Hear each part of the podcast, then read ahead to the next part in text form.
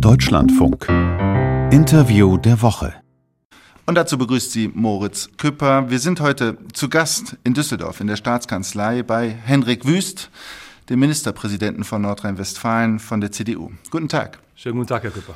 Herr Wüst, es ist Freitag, Freitagvormittag, Freitagmittag. Wir sitzen hier in Ihrem Büro am Ende einer Woche, in der, ja, kann man sagen, ganz Deutschland wohl nach Nordrhein-Westfalen geschaut hat, in den Westen der Republik. Und zwar nach Lützerath, jedem kleinen Hof, kleinem Weiler, der dort geräumt wird, um abgebaggert zu werden. Wann waren Sie zuletzt vor Ort? Ich bin häufiger auch in der Region gewesen. In Lützerath war ich jetzt in dieser Zeit nicht mehr. Ich glaube, es wird im Zweifelsfall auch eher, eher stören als helfen, wenn ich da jetzt gewesen wäre. Müssen Sie sich kein eigenes Bild machen von der Lage vor Ort? Ich glaube, da gibt es eine Polizeiführung äh, vor Ort und ähm, wenn ein Ministerpräsident da, da rumläuft, glaube ich, hilft das niemandem äh, der Beteiligten da bei seiner Arbeit. Das heißt, das Ganze ist nur ein ja, technischer Einsatz, nicht das, was andere sagen, ein Symbol. Das kann es ja unbeschadet meiner Anwesenheit auch sein, dass es ein Symbol äh, ist für einige, das, das nehme ich zur Kenntnis. Das ist sicherlich äh, so. Es ist in diesen Tagen äh, vor allen Dingen aus Sicht des Landes ein sehr aufwendiger Polizeieinsatz. Und insofern ähm, bin ich in Gedanken auch bei denen, die da das Recht durchsetzen, die Polizistinnen und Polizisten. Sehr, sehr viele Menschen dort äh, im Einsatz, Tag und Nacht, äh, bei Wind und Sturm, auch ausgesetzt äh, mancher Anfeindungen, Steinwürfen, auch Molotow-Cocktails äh, sind geflogen. Dass das inakzeptabel ist, glaub, braucht man, glaube ich, nicht extra unterstreichen. Haben Sie denn mal überlegt, hinzufahren? Ehrlich gesagt, in diesen Tagen äh, jetzt nicht. Ich habe auch eher den Eindruck, dass ich da äh, nicht sonderlich viel helfen kann. Ich habe auch nicht den Eindruck, dass da noch diskutiert äh, wird, sondern da wird protestiert und demonstriert und leider ähm, auch Gewalt ausgeübt, jedenfalls in Teilen gegen Polizisten die Rechtslage ist völlig, völlig eindeutig. Ich habe nicht den Eindruck, dass da noch große Debatten ähm, geführt werden. Die sind im Übrigen auch in den Parlamenten geführt worden und zum Abschluss gebracht worden und wie ich finde auch zu einem nachvollziehbaren Abschluss gebracht worden durch die Bundesregierung, weil wir aufgrund des Kriegs in der Ukraine eben in einer wirklichen Energiekrise stecken. Das wird immer äh, bei der Verengung auf den Weiler Lützerath und der Verengung ähm, auf die Räumung, die dort stattfindet, schlicht außer Acht gelassen. Das sollte man, das sollte man nicht tun. Dieses Land hat einen unbändigen Energiehunger. Äh, ja, es wird jetzt gerade kräftig gespart. Äh, viele von uns tun das zu Hause im Büro, aber wir brauchen eben immer noch sehr, sehr viel Energie. Und ich habe bisher nicht gehört, dass irgendjemand in Frage gestellt hätte, dass wir unabhängig wollen von, sein wollen von russischen Energieimporten. Das ist jetzt einfach schlicht der Punkt. Und, und das ist jetzt äh, der Preis dann. Und das ist die Folge äh, davon. Man, man, kann das Thema unendlich weiten. Ich meine, seit 2005 und später auch äh, nochmal bestätigt ähm, durch Landesregierungen vor meiner Zeit, vor unserer Zeit, war Lützerath schon äh, zur, zur Nutzung für die Kohleverstromung vorgesehen. Jetzt ist es nochmal dringlicher äh, geworden. So, und dann gab es die Debatte über äh, den Hambacher Forst ähm, der erfolgreicher gelaufen ist für die Klimabewegung. Und ich finde, die Klimabewegung sollte sich diese Erfolge auch nicht selber klein machen.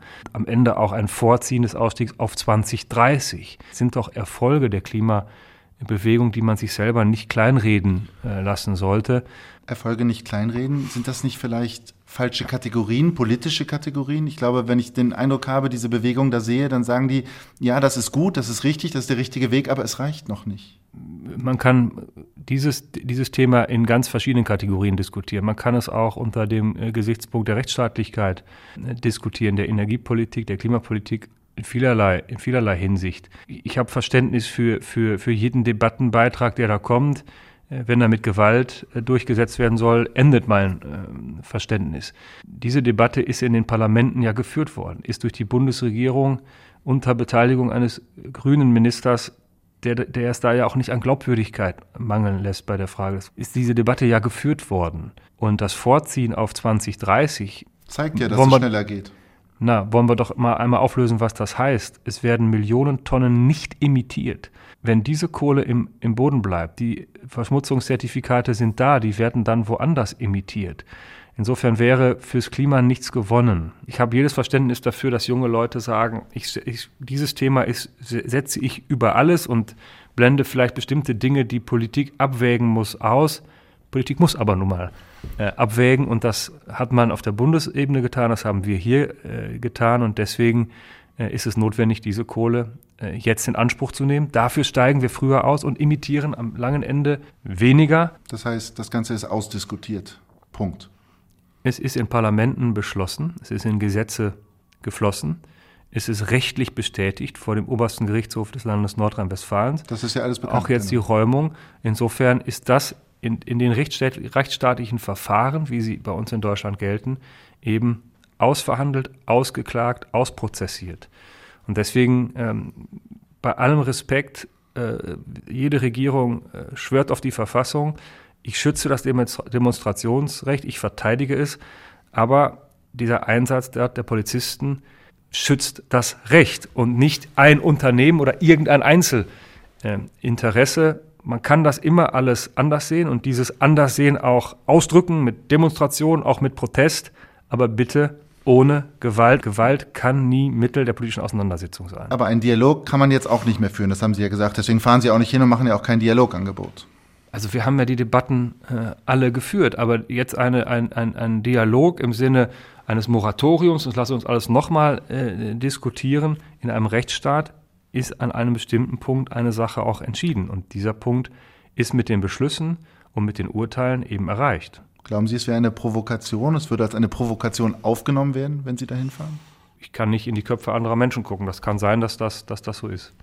Wie könnte, wenn wir das jetzt mal ein bisschen abstrahieren, das Thema Klimaprotest, äh, letzte Generation, findet aktuell gerade in Lützerath statt, aber es gibt ja auch andere Schauplätze, Autobahnen, Straßen, Museen sogar.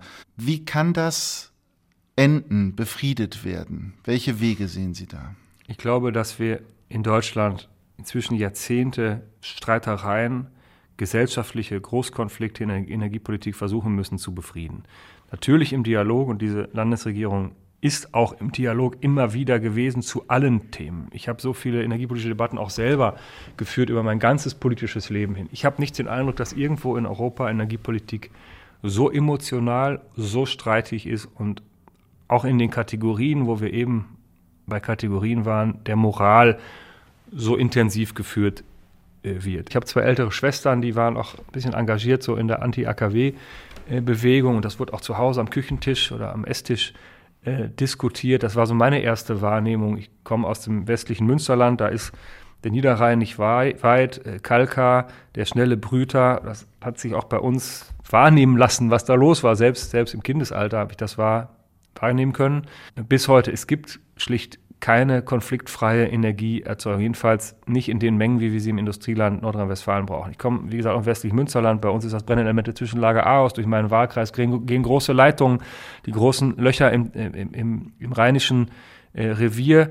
Äh, wir haben jetzt fünf Dörfer erhalten können durch die Vereinbarungen, die getroffen worden sind. Niemand, kein Christdemokrat, kein Grüner und auch keine andere Partei, will ich die alle gerne mitschützen, nimmt ja gerne Dörfer in Anspruch, weil man die Kohle darunter äh, braucht. Insofern, glaube ich, haben wir auch eine Chance, jetzt ein Stück weit zu befrieden und nicht immer weiter äh, diese Konflikte äh, hochzujatzen. Aber das muss man auch dazu sagen. Am Ende ist der Energiehunger dieses Industrielandes so groß und auch ein Stück Basis von Wohlstand, Problem? von Wohlstand, sozialer Sicherheit und gesellschaftlicher äh, Befriedung. Äh, auch wir müssen das alles schon ein bisschen zusammendenken, aber ich wäre wirklich froh, äh, wenn wir die gesellschaftlichen Konflikte in der Energiepolitik ein Stück weit befrieden könnten, jenseits des Themas Braunkohle. Da gibt es auch noch ein paar andere Konflikte. Aber wie soll das gelingen? Also abstrakt gesprochen bleibt mir nur in der Vorstellung, dass es entweder der Protest radikalisiert sich weiter, weil es aus deren Sicht nicht genug passiert, oder es gibt eine Resignation ein Aufgeben. Das kann ja auch nicht im Interesse ihres sein, ihrer Funktion, äh, auch ihrer Person sein, weil man will ja aktive Bürger haben, man will. Na, vielleicht gibt es auch ein Stück weit eine Öffnung für, für, eine, für, für eine Vielschichtigkeit äh, von Themen. Man könnte, man könnte manche, manche Debatte heute gelassener führen, wenn man nicht aus Atom ausgestiegen wäre. Aber es ist jetzt eben beschlossen. Am 15. April ist Schluss. Die Debatte würden ich, Sie auch nicht mehr aufmachen wollen? Nehme ich zur Kenntnis. Ja, ob ich die aufmache oder nicht, es ist ja nun mal beschlossen. Ich bin ja Regierungschef und schreibe keine Besinnungsaufsätze. Es ist ja nun mal so. Natürlich müssen wir die Frage beantworten, wo kommt die Grundlast her? Und wo sichern wir auch den Ausbau der Erneuerbaren ab für den Moment, wo die Sonne nicht scheint und der Wind nicht weht? Aber ähm, mein, mein großer Wunsch wäre, dass wir es in einer eher sachlichen und, und weniger aggressiven Art tun. Weil ich schon sehe, dass in allen Parteien, in allen demokratischen Parteien das Bekenntnis zum Klimaschutz klar ist, äh, in allen Parteien das Bekenntnis zum Ausbau der Erneuerbaren klar ist. Da ist ja schon mal ein, ein Kern von Einigkeit. So, und wenn wir den, wenn wir den uns bewahren, haben wir eine Chance, pragmatischer mit den Dingen umzugehen und weniger emotional und ähm, auch aggressiv. Sie sagen Wunsch, Sie sagen weniger emotional. Haben Sie denn Sorge vor einer Radikalisierung? Ich meine, wir sprechen in einer Woche, in der die Parteizentrale hier in Nordrhein-Westfalen ihres grünen Koalitionspartners mhm. besetzt wurde, über Stunden, ja. in deren Glasscheiben auch aus diesem Motiv in Aachen beispielsweise bei den Grünen eingeworfen wurden. Ja, und wo auch eine Parteizentrale meiner Partei äh, in der Region Aachen-Land auch beschmiert worden, äh, worden ist, das ist nicht in Ordnung. Das, ist, das kann nicht das Mittel der Auseinandersetzung sein äh, da auch Sachbeschädigungen äh, zu begehen. Ich muss jetzt hier nicht die Grünen verteidigen mit ihrer langen Geschichte, auch beim Klimaschutz. Das wäre, es ist nicht meine Aufgabe, das würden die im Zweifelsfall auch nicht, äh, gar nicht wollen. Aber anzuerkennen, dass Regierungshandeln immer mehrdimensional ist, immer auch Versorgungssicherheit äh, mit, mitdenken muss. Und wenn ein grüner Bundesminister, eine grüne Landesministerin, die zuständig sind, das dann sagen, dann würde ich mir wünschen, dass das auch anerkannt wird, anerkannt wird. Man kann es immer noch nicht schön finden. Energiepolitik ist an ganz vielen Punkten nicht schön. Wenn Sie ein Windrad vor der Nase haben, ist es im Zweifelsfalle für Sie persönlich auch nicht schön. Aber auch diese Besetzung von Parteizentralen äh, dürfen nicht das Mittel, das Mittel der Wahl sein. Die Parteien haben in diesem, dieser, diesem Staat, dieser Demokratie eine Aufgabe, eine Willensbildung mitzuwirken. Die zu blockieren, ist nicht, ist nicht in Ordnung. Ich glaube, dass wir eine Chance haben. Insbesondere auch, weil die Grünen jetzt auch mit in der Verantwortung sind und diese Verantwortung übrigens wirklich auch echt unter, unter, unter dem Druck dieses Konflikts sehr professionell äh, wahrnehmen, haben wir eine Chance, diese Konflikte zu befrieden. Ihre Frage war, haben Sie Sorge vor der Radikalisierung? Abwarten. Warten wir mal diese Phase, warten wir mal diese Phase ähm, jetzt dieses Protestes auch mal ab. Ähm, ausschließen kann man das nie, da muss man auch genau hinschauen. Das Dialogangebot grundsätzlich sollte auch, sollte auch nie enden in der Demokratie. Ausschließen kann man es natürlich nicht. In Bayern gibt es ja, das betrifft jetzt eher die Vertreter der letzten Generation, das Mittel von vorbeugender Haft, was auch schon angewendet wurde. Ist das ein Weg für Nordrhein-Westfalen? Ja, prinzipiell gibt es das bei uns auch. Die, die, Frage ist, wie lange, wie lange man sowas. Ja, aber Sie wenden es ja nicht an. Wie lange man ne? sowas, wie lange man sowas machen kann, das hat doch alles äh, seine, seine Grenzen. Wir kommen so auch ganz gut klar. Sie hören das Interview der Woche im Deutschlandfunk. Zu Gast ist Henrik Wüst, der Ministerpräsident von Nordrhein-Westfalen. Herr Wüst, wir haben gerade über die Energie gesprochen, über die emotionale, hitzige Debatte. Auch spielt natürlich auch alles mit rein. Der Konflikt, äh, der russische Angriffskrieg in der Ukraine, äh, was auch ursächlich ist für vieles an diesen Themen. Ursächlich dafür ist aber auch, dass viele Menschen Zuflucht suchen. Auch und gerade in, in Nordrhein-Westfalen. In ganz Deutschland gibt es durchaus Kommunen, die Alarm schlagen. Sie haben im Grunde genommen im Kontext dessen die Kanzlerin zitiert, wir schaffen das. Warum sind Sie da so zuversichtlich? Ich habe das mit Blick auf die Flüchtlinge aus der Ukraine gesagt, weil ich davon schlicht überzeugt bin. In Nordrhein-Westfalen sind bis zum heutigen Tag rund 220.000 Menschen aus der Ukraine untergekommen, ganz überwiegend Frauen und meistens kleine Kinder. Und wollen wir mal ehrlich sein, wir haben alle keine, keine Idee gehabt, wie lange das dauert, wie lange die Menschen zu uns kommen. Wir hatten allerdings eine Idee, dass wir nicht allzu lange darauf vertrauen können, dass die viele dieser Menschen bis heute äh, in Familien unterkommen. Wir haben gedacht, nach zwei, drei Monaten muss der Staat einspringen, weil dann wollen die Leute, vielleicht die Besucher, die Gäste, die Flüchtlinge, auch nicht mehr ganz so gern im Haus haben. Wer teilt sich schon gerne mit fremden Menschen das Badezimmer?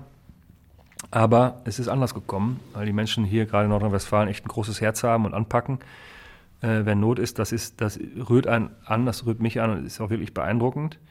Trotzdem ist auch richtig, was Sie sagen in Ihrer Frage, dass das äh, in den Kommunen inzwischen an Grenzen äh, führt, an Grenzen schlicht der Unterbringungskapazitäten. Wohnraum ist eh knapp Wohnraum und der Mieterbund ist, schlägt jetzt nochmal Alarm. Wohnraum ist eh knapp. So, jetzt muss man einmal sich die Zahlen und Fakten mal hinlegen. Seit dem, seit dem Sommer sind zwei Dinge passiert. Die russische Kriegsführung hat sich ein Stück weit verändert. Geländegewinne ist nicht mehr das alleinige Ziel, offensichtlich. Man guckt da ja nur drauf, sondern eben die Nutzung des Winters als Waffe. Stromversorgung, Wärmeversorgung äh, wird zerstört, Wohnungen werden zerstört, Menschen sollen zur Flucht gezwungen werden. Das heißt, die Fluchtbewegung geht weiter. Wir haben eine andere Veränderung. Seit dem Sommer nehmen die Zahlen derer wieder zu, die um Asyl bei uns nachsuchen aus anderen Ländern, aus Syrien, aus Afghanistan, die aus der Türkei oder über die Türkei äh, kommen. Diese Zahl ist seit Monaten, seit den letzten Monaten deutlich höher als die Zahl der Menschen, die aus der Ukraine kommen. Jeden Monat in Nordrhein-Westfalen 5000, 7000 Menschen, der kleinere Teil davon inzwischen aus der, aus der Ukraine. Und da finde ich, ist schon die Bundesregierung äh, gefordert, auch selbstständig und in Europa dafür zu sorgen, dass sich 2015 nicht wiederholt.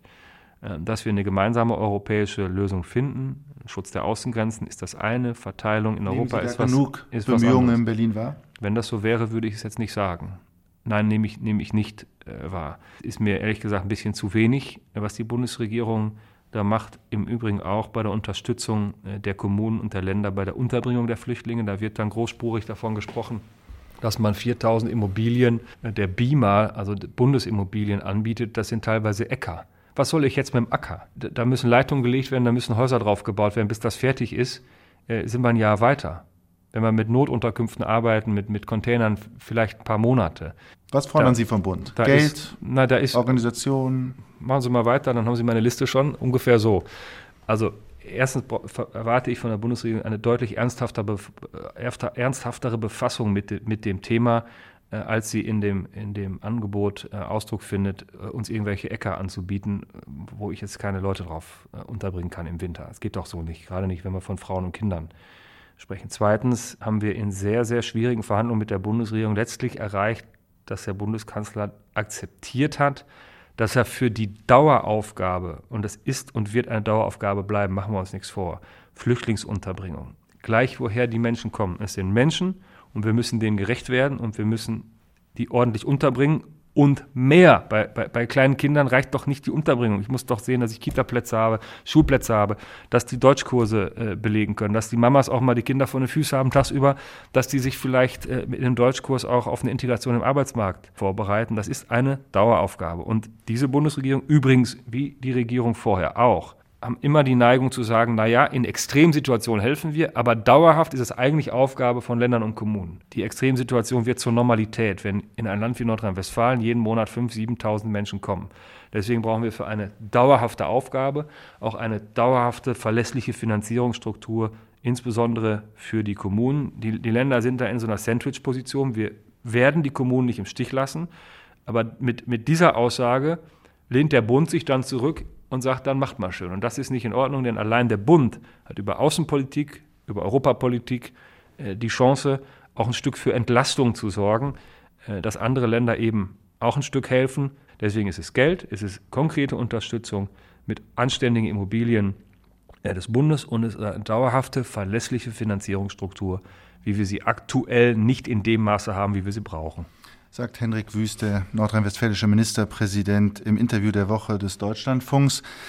Herr Wüst, seit dem Jahreswechsel, seit den Vorfällen in Berlin, den Angriffen auf Sicherheitskräfte, Rettungskräfte, aber auch hier in Nordrhein-Westfalen, führen wir mitunter eine Integrationsdebatte. Ist das überhaupt die richtige Debatte? Integrationsdebatte kann man immer führen.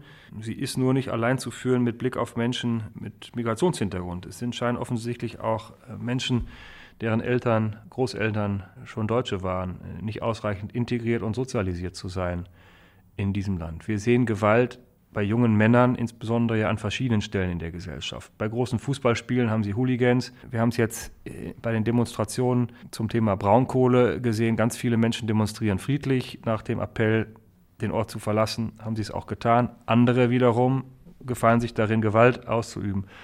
Das sind unterschiedliche Menschen, völlig klar. Und dann sind es Menschen auch vielleicht sogar schwerpunktmäßig mit Migrationshintergrund, die in der Silvesternacht da Gewalt ausgeübt haben. Was eint diese Gruppen? Es sind junge Männer, die offensichtlich nicht richtig in dieser Gesellschaft angekommen sind. Und so unterschiedlich diese Gruppen sind, so unterschiedlich müssen auch die Antworten sein. Der Fußball hat es an einigen Stellen ganz gut in den Griff gekriegt mit Fanprojekten, sehr viel Zusammenarbeit auch mit örtlichen äh, Behörden, auch mit der Polizei. Und beim Thema äh, junge Menschen mit Migrationshintergrund sind die Antworten auch nicht so einfach zu geben. Es sind ganz unterschiedliche Leute. Es sind teilweise Leute, wenn man das sieht, in Berlin ist das ja auch aufgeschlüsselt worden, sind es Leute, die sind erst sehr kurz hier, sind Leute, die sind in der dritten Generation hier. auf, die, auf diese verschiedenen Gruppen muss ich verschiedene Antworten äh, geben. Eine Integrationsdebatte ist aus ganz vielen Gründen nicht verkehrt, aber sie sollte nicht bei der wortreichen Beschreibung des Phänomens aufhören, sondern sie sollte dann eben auch die Antwort geben, die man braucht, damit es besser wird. Was ist denn jetzt die Lösung dafür? Wir haben jetzt beim ganz kurz, bei der ganz kurzen Betrachtung erstmal eine, eine Notwendigkeit, unsere Polizei ordentlich auszustatten äh, dass man Tätern habhaft wird. So, da geht es auch darum, dass man, dass man wirklich erkennt, per Videokamera, äh, zum Beispiel, wer übt welche Straftat aus. Ich höre dann immer Debatten über höhere Strafen. Das hilft überhaupt nichts, wenn ich überhaupt keinen Straftäter ja, Und Sie hören habe. Debatten darüber, dass es so. die Berliner CDU beispielsweise nach einer Liste von Vornamen fragt. Ist das denn zielführend? Ja müssen die Berliner Kollegen entscheiden, wenn sie die Antwort haben, ob, ob ihnen das jetzt geholfen hat. Aber das ist Aber eben eine zweite. Das, Öl ins Feuer? das ist eine zweite. Ja, es kann sein, dass Öl ins Feuer. Warten wir mal die Antwort ab. Ich glaube nicht, dass das am Ende, äh, das kann vielleicht einen Erkenntnisgewinn steigern. Bin mal gespannt. Aber ich, ich fände es besser, äh, man würde darüber reden, was tun wir, damit diese jungen Männer, gleich welchen, welchen Pass sie haben, in diese Gesellschaft besser integriert sind und dann nicht ihr Mütchen äh, kühlen müssen, zu Lasten von Rettungsdienst und, und Polizei. Das ist übrigens jenseits der Frage dieses einen Events oder einzelner Events echt ein riesen, riesen Problem. Aber dann geht Integration, ja diese Integrationsdebatte im Grunde genommen am Thema vorbei. Äh, wie gesagt, eine Integrationsdebatte zu führen, ist, ist richtig, aber ich, ich habe ich hab nicht den Eindruck, dass sie großartig geführt wird, sondern es wird, es wird ein Phänomen beschrieben und problematisiert, als wenn das nicht bekannt wäre. Wir also haben wenn Ihr Parteichef Friedrich Merz von kleinen Paschas spricht und von Gruppen aus arabischem Raum, dann hat er dann ist das vielleicht der erste Schritt und da müssen aber weitere kommen. Die Beschreibung des Problems kann man, gerade wenn sie, wenn sie mit, mit so klaren Worten äh, erfolgt, da kann man munter drüber streiten. Mich interessiert die Frage, was tun wir denn jetzt? Was machen wir denn jetzt? Und wenn ich, wenn Aber ich ist das eine richtige Beschreibung, wenn man pauschale Stigmatisierung macht? Na, wenn man sich die ganze Sendung anguckt, hat Friedrich Merz mehrfach auch darauf hingewiesen, dass er eben nicht pauschal stigmatisiert. Wenn man nur die Schnipsel, die bestimmte Leute im Internet teilen, anschaut, sieht es ein bisschen anders aus. Es gibt auch andere Schnipsel. Wir haben eine Aufgabe, über Integration zu sprechen. Und wir haben dann, wenn man regiert, und ich regiere ein 18 Millionen Land, das eine lange, lange Tradition hat von erfolgreicher Integration und einigen Stellen auch nicht erfolgreicher Integration. Wir wären nicht so stark in Nordrhein-Westfalen, in Deutschland, hätten wir nicht die vielen sogenannten Gastarbeiter gehabt, die hier äh, nach dem Krieg kräftig in die Schippe gepackt hätten im, im, im, Bergbau und schwere körperliche Arbeit geleistet hätten. Da muss man immer mal wieder auch erinnern, wer, was sind, wer sind eigentlich die Großeltern dieser Menschen, die uns teilweise heute Probleme machen. Das negiert ja überhaupt keiner, weil wir eben auch die Situation in Nordrhein-Westfalen genau kennen, äh, wo Integration nicht gelingt. Also was ist eine Antwort? Schule, vom ersten Schritt in Schule an besser werden. Die Situation in Nordrhein-Westfalen ist so, dass eine, dass eine Beschreibung der Lese-, der Textfähigkeit von Grundschülern uns da sehr klare Aufgaben ins Stammbuch schreibt. Die Kinder haben in der Grundschule Probleme, Texte zu erfassen. Selbst zuzuhören ist schwierig. Deswegen ist ganz wichtig, ganz vorne anzufangen. Schon beim Übergang Kindergarten, Grundschule, in der Grundschule. Das teuerste Projekt meiner Landesregierung in dieser Wahlperiode ist, die Grundschule zu stärken. In der Rückschau heute verstehe ich nicht mehr, warum wir seit immer die Grundschullehrer schlechter bezahlen als die Lehrer an, an anderen, an weiterführenden äh, Schulen, beispielsweise am, am, Gymnasium.